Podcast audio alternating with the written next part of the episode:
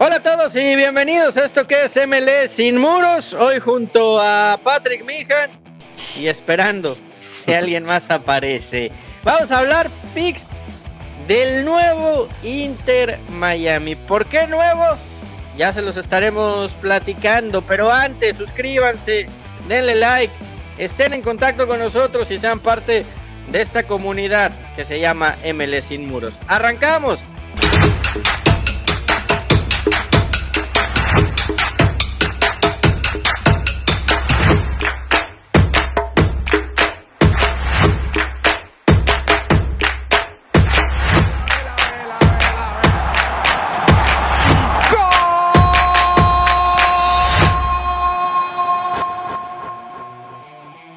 Patrick Mijan, nueva era en Miami.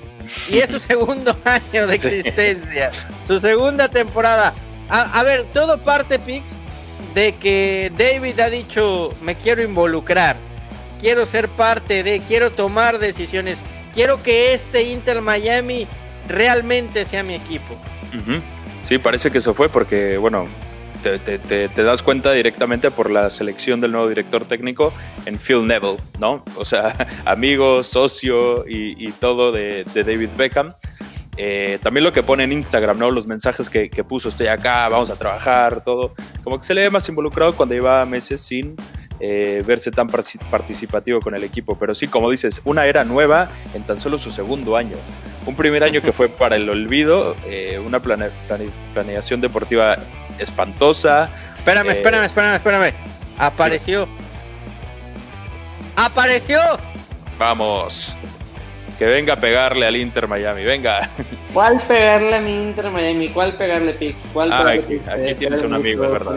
Ah, este, espérate. A ver, chava. Eh, estábamos hablando, ahorita intervienes, llegaste tarde, así es que ahora te damos la palabra, ¿eh? Atrás de la línea. Pix, por favor. ¿Qué te parece, chava? A ver. Para afuera. ¿Ya? Oye. ¿Estamos? Ok. Oye, yo tenía ganas ya de hablar de Inter Miami por eso mismo. El desastre que ha sido desde, desde su creación en todos los sentidos. Se va Paul McDonald, regresa a Atlanta United. Llega Chris Henderson, que ese fichaje ya hablaremos más a fondo, ese me gusta un poco más. Pero la nueva era empieza con ganas, pero también empezó, creo, así el año pasado. Así que veremos cómo planifican ahora la plantilla, los jugadores y todo eso para, para ya juzgarlos. Pero a ver, está claro que, que a Neville lo pone Beckham, ¿no? Sí, sí. Porque yo, yo sí tengo mis dudas. Pasaste de, Diego Alonso, que, que, para mí no terminó cumpliendo las expectativas, es una realidad y, si quieren ahora lo discutimos. Pero traes un técnico con menos currículum, ¿eh? Obvio. Y para la zona es amigo de David. Es la única razón por la que hoy Phil Neville es el nuevo técnico del Inter Miami. Pero Phil Neville, ¿qué, conoce de los jugadores que tiene? A ninguno. Tal vez a Lewis Morgan. Tal vez a Lewis Morgan. Ni de la zona.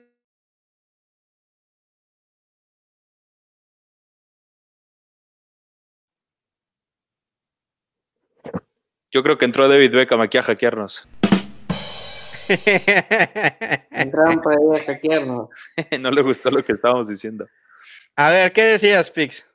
No, que como decíamos, lo de la zona, no conoce a ningún jugador, tal vez a Lewis Morgan que, está por ahí, que estaba por allá, pero ¿qué vas a ver de Pizarro? ¿Qué vas a ver de Nicolás Figal, de Mati Pellegrini? ¿Qué vas a ver de, de, todos estos jugadores, de los rivales? No tiene la menor idea. O sea, va a ser una cosa completamente nueva y Diego Alonso claramente sí conocía un poco más. Pero, pero bueno, es, es la decisión del dueño. O sea, al final es el dueño, puede hacer lo que quiera. Chava, ya puedes hablar. No, espera, viene Diego. viene Diego. ya me no. ya, ya. Ya para hablar. No, este. Hablamos un poco de, lo, de todo lo que es la reestructuración de Inter Miami, de todo lo que es el desarrollo, de todo lo que es este la forma como se está trabajando. Evidentemente, eh, David Beckham ya toma más poder. Evidentemente, ya más, ya se ve más la mano de David Beckham y yo no estoy de acuerdo, a mí no me gusta eh, el tema de Phil Neville como nuevo entrenador del Inter Miami. A mí no me gusta eh, porque él prácticamente, ¿qué conoce de MLS? ¿Qué conoce de, la liga? Es más, Diego Alonso pudiera no haber conocido de MLS, pero por lo pronto conocía más a los jugadores que tenía de echar mano, más a los jugadores que podía utilizar. Conocía a Rodolfo Pizarro, Pero en el caso de Phil, este, ¿qué conoce de MLS? ¿Qué conoce de Inter Miami en ese sentido? Nada. Nada, nada, ¿qué conoce? O sea, que, no, para que hacer un papel. Vamos a ver el mismo inicio de Inter Miami que la temporada pasada. Vamos a hacer ese mismo inicio. O sea, perdónenme, pero a mí no me gusta. Perdónenme, pero a mí no me gusta y no estoy de acuerdo con esto. No estoy de acuerdo con la situación. Más allá de cómo se pudo haber llegado a cabo, más, más allá de cómo concluyó la temporada pasada, a mí es una situación que no me gusta para una franquicia que promete, para una franquicia que prometía, para una franquicia que se sabe destaca por el presupuesto, pero es algo que a mí no me gusta, es algo que a mí no me gusta. ahora, eh, eh, o sea, estoy, de acuerdo contigo y, yo lo digo, ¿no? Creo que trajiste a alguien con menos currículum, con, una hoja de vida menos impresionante que lo que tenías con Diego Alonso. Pero yo sí creo, yo sí creo que Diego Alonso fracasó con el Inter Miami. Y no. por el hecho, y no por el hecho de, los resultados, ¿no? Si, nos vamos al punto que fracasó, pudiste haber traído un técnico con mayor conocimiento del IMX, lo, de MLS, perdón, pudiste haber traído un técnico de, mayor conocimiento de MLS, de mayor conocimiento de la conferencia. Mira, déjate el conocimiento, chava. Yo, creo que lo del conocimiento de la MLS es lo de menos. Pero si vas a traer, si vas a, si vas a despedir a tu técnico, es para apostar por alguien mejor y estás apostando por alguien que, su única experiencia hasta el día de hoy es dirigir al equipo femenino de Inglaterra. Phil Neville, si, tiene el mismo tipo de temporada que Diego Alonso, se le va a echar, va a ser, va a tener ese mismo, ese, ese, mismo crítica con Phil Neville que como la que tuvieron con Diego Alonso. Por supuesto. y luego, y, ahí, y ahí es donde entra la diferencia, porque con Diego Alonso se le puso ese criterio encima tras solo un año, cuando llegaron la mitad de los jugadores a medio año, cuando tuvo el, el equipo completo, el plantel completo, lo tuvo tres partidos nada más en toda la temporada. Entonces, es un, es, es, digo, al final del día pueden hacer lo que quieran, pero es un criterio muy fuerte para un técnico. No, pero sí hubo detalles, Pix. No, pero Ok, perfecto, miles de detalles, pero tuvo el plantel completo tres, tres veces. O sea, ¿cómo trabajas en base a eso? Es muy complicado. Y sí, o sea, en eso, en eso, estoy de acuerdo contigo, pero sí hubo detalles, ¿no? ¿Cuántos partidos no, se le escaparon cuando los tenía ganados, ¿no? Muchos.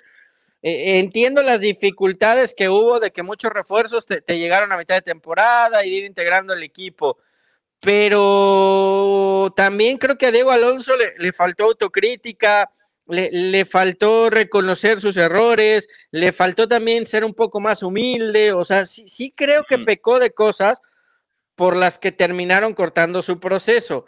Pero... Mi punto es, si cortaste a Diego Alonso, pues trae a alguien mejor, no a alguien que es una moneda al aire. A ver, yo no sé de Phil Neville. Yo, no, yo jamás he visto a, su selección, o sea, a su, equipo que ha dirigido. No sé qué tan bien puede traducir eso al Inter de Miami, pero la, realidad, la realidad es esa, que vienes de alguien que te puede dar un buen proyecto, pero después de un año lo cortas para traer a alguien que pues me imagino que también vas por ese rumbo de, de, crecer un proyecto. A un año lo vas a juzgar, no creo que se va a juzgar de la misma manera que... La mejor noticia fue la llegada de, Chris Henderson. Un hombre que, me parece eh, hizo cosas importantísimas en Seattle, hizo de Seattle uno de los mejores equipos de la MLS y si lo dejan trabajar, creo que, creo que ese es el camino indicado para Miami. todo esto pasa desde la salida de, Paul McDonald, ¿no? Él fue el que trajo a Diego Alonso, él fue el que armó el equipo en un principio, se va él, y, ahí me parece que Alonso fue, fue perdiendo fuerza. Yo creo que David Beckham nunca creyó en Diego Alonso y, ahora por eso apuesta por un técnico europeo. Yo he visto eh, a Phil Neville un poco eh, con los partidos que ha dirigido con la selección de Inglaterra. Digo, eh, muchos saben que estoy muy cerca del deporte femenino. Phil Neville por ahí es un técnico muy agresivo, es un técnico que le gusta estar, eh, estar rotando en la cancha en ese sentido. Es un técnico, más allá de rotar, es un técnico, gusto, es un técnico gustoso de la precisión al momento de hacer los cambios y la precisión en el toque de balón. ¿sí? Diego Alonso por ahí encontró un poco la, mejor versión de Georgia Stanway, una futbolista que está al día de hoy en Manchester City, Eh, por ahí tuvo la No, y en el último mundial junto con Estados Unidos fueron los que mejor jugaron, chava. Exactamente. Eh, eso está claro. Pero está claro que hay una, una diferencia entre lo que se puede jugar con la selección femenil de Inglaterra que lo que se pueda jugar en MLS. Está claro Totalmente. Mira, hay una, hay una cosa que si el único año de Inter Miami nos ha demostrado es que suena muy bonito todo al principio, pero que si no les parece a los dueños lo cortan. Digo, sonaba bonito Paul McDonough y Diego Alonso. O sea, Paul McDonough un tipo que ha traído tremendas joyas a la MLS y Diego Alonso un tipo campeón de CONCACAF con dos equipos diferentes. Suena bonito. Rodolfo Pizarro, después Higuaín y Matuidi, suena todo muy bonito. Pero al momento que no llegó a las expectativas, no sé si querían ser campeones o qué, lo cortaron. Y suena bonito ahora Chris Henderson y Phil Neville, ¿no? Un hombre internacional que puede atraer mucho talento de Europa ¿Pero qué? Si no, no le funciona también al primer año, ¿te lo van a cortar? Ahora, ¿sabes qué, Patrick? Y, hay que apuntarlo. Ojalá me equivoque. Ojalá me equivoque con lo que voy a decir. Pero si David Beckham en el mercado de verano tiene oportunidad de traer jugadores de Europa, corta Pellegrini y corta Pizarro. Y a Carranza y a Carranza, que también es otro que se trajeron que prometían mucho. Totalmente. No, pero es que, pero es que Pellegrini y Pizarro son franquicia. Bueno, Carranza es Young, también, es Young, eh, tiene uno, uno de estos moditos que le puedes meter. Pero ahí es más difícil porque es por, por la edad y, no creo que vaya a traer jugadores jóvenes. Yo te hablo, si David Beckham en este verano tiene la oportunidad de traer figuras de Europa, Ojalá me equivoque, pero podría cortar a Pellegrini y a Pizarro. ¿Es cierto que a Inter Miami no le gustó nada? Tú decías, tú decías. No le gustó nada, chava. Que, que, Pizarro no le haya dicho que no al Tata Martino para los partidos amistosos, ¿eh? Era lo que tú, era lo que tú platicabas el otro día, era lo que tú, lo que tú me comentabas, lo hablábamos un poco cuando pasó lo de lo de Diego Alonso, por ahí teníamos una conversación, no sé si recuerdas, eh, a la gente Inter Miami termina por no gustarle que Rodolfo Pizarro prefiera jugar un amistoso que no tenía validez en Europa, prefiera jugar un amistoso que no tenía eh, aspiraciones deportivas para selección más que mejorar un ranking FIFA que estarse disputando eh, su en su primera temporada de play, en su primera temporada en MLS. Ahora, yo lo entiendo, ¿eh? Yo lo entiendo y, y creo que tiene razón. Pizarro quiere al Mundial. Y, para él hoy en día estar bien en selección significa estar en el Mundial de Qatar que le quitaron hace, hace unos años en Rusia. Y Europa, o sea, al final del día él quiere llegar a Europa siempre. Está la promesa de David, está la promesa de David de que haces. No creo que vaya a llegar a Europa ya, Pix. No, no, no, no, Yo no, yo tampoco creo, pero él quiere. Yo, yo creo que no. La selección y mundial. ¿No crees que Europa están en MLS? La selección y el mundial le da la, la selección y el mundial le da una plataforma más para demostrarse, aparte de la de Inter Miami. O sea, entiendo también el querer ir con la selección por lo mismo que dices. Mundial, eh, te ve más gente y, chance te ficha en Europa. Yo no sé, yo no creo, pero eh, eso es lo que él quiere seguro.